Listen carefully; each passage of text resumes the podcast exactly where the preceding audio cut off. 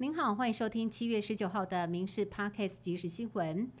根据风灿传媒所公布的调查，二零二四总统大选，民进党赖清德以百分之三十点二的支持度排名第一，民众党柯文哲则是以百分之二十五点四居次。国民党的侯友谊仅剩百分之十五点三的支持率，气势低迷的国民党一连三天举办造势晚会，试图在全代会前挽救侯友谊的选情。而面对党内换候的杂音，侯友谊说风雨生信心。但是在台北造势的时候，侯友谊连国民党台北市党部主委。黄吕锦如的名字都说错，蓝营前立委邱毅看不下去，喊话应该请韩国瑜出面整合，统筹非绿大联盟。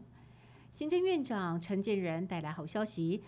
台美二十一世纪贸易倡议首批协定，继六月二十一号美国众议院通过之后，七月十八号也在参议院通过，只等送交总统拜登签署就生效。这次的协定内容包括关务行政以及贸易便捷化、良好法制作业、服务业国内规章、反贪腐等五大面向。陈建仁继续端出协定牛肉，接下来第二阶段可能锁定劳工、环保与农业三大议题，继续跟美方谈判，争取更多的贸易红利。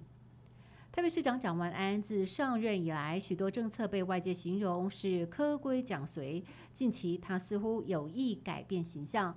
不久前恢复发放重阳敬老金，最近又通过生育奖励金加码，还可以往前追溯，只要是在蒋万安上任之后出生的宝宝都可以受惠。根据生育奖励金的规定，生第一胎能够领到四万块，第二胎四点五万，第三胎以上则是能够领到五万元。不止如此，每年国庆日在台北市发送嗡嗡包的传统，蒋万安也决定推翻，今年不发了。上任满半年，蒋万安想要走出自己的路，尝试证明科规讲可以不随。为了遏制立法院的白手套现象，公都盟今天召开记者会。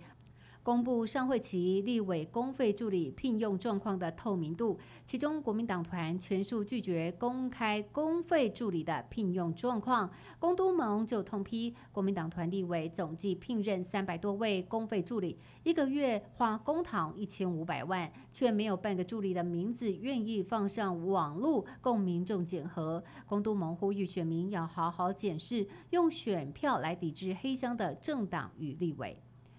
食药署在昨天公告，从土耳其进口到台湾的鸡蛋有毒。食药署强调，目前边境维持百分之百抽验，要民众放心。这些含有禁药的土耳其鸡蛋暂时不会流入市面。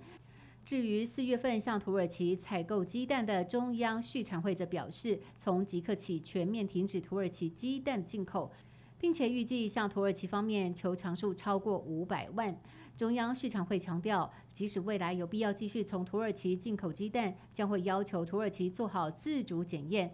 确保毒鸡蛋事件不会再度发生。疫情之后，不少产业迎来复苏，但自行车业者却是先甘后苦。疫情期间，欧美国家鼓励民众骑自行车避开人群，也让台湾的自行车业者获得大笔订单。没有想到，疫情结束之后，竟然出现了砍单和延单的情况，造成库存危机。而面对库存高、订单少的困境，不少自行车制造厂商成了无薪假的重灾区。预计要到明年第一季才能够恢复复正常。对此，经济部出手帮忙，在过渡期间，经济部提供业者贷款补助，同时也针对三十四家自行车厂商，从人员的训练到设备更新，进行智慧化升级辅导。欧洲雪梨有一名男子，今年四月从墨西哥西北部出发，驾驶双体船试图横跨太平洋。不料他在航行的途中遇上了恶劣天气，船只受损，就这样在海上漂流了三个月。这名男子靠着喝雨水、生吃鱼肉，勉强维持生命。日前，他幸运地被渔船救起来。昨天返回墨西哥，终于久违地踏上陆地。男子说：“最难熬的就是疲劳，在海上漂流的三个月，他靠着修理东西打发时间，偶尔也会跳进海里戏水，尽量保持心情愉快。”以上新闻由民事新闻部制作，感谢您的收听。更多新闻内容，请上民事新闻官网搜寻。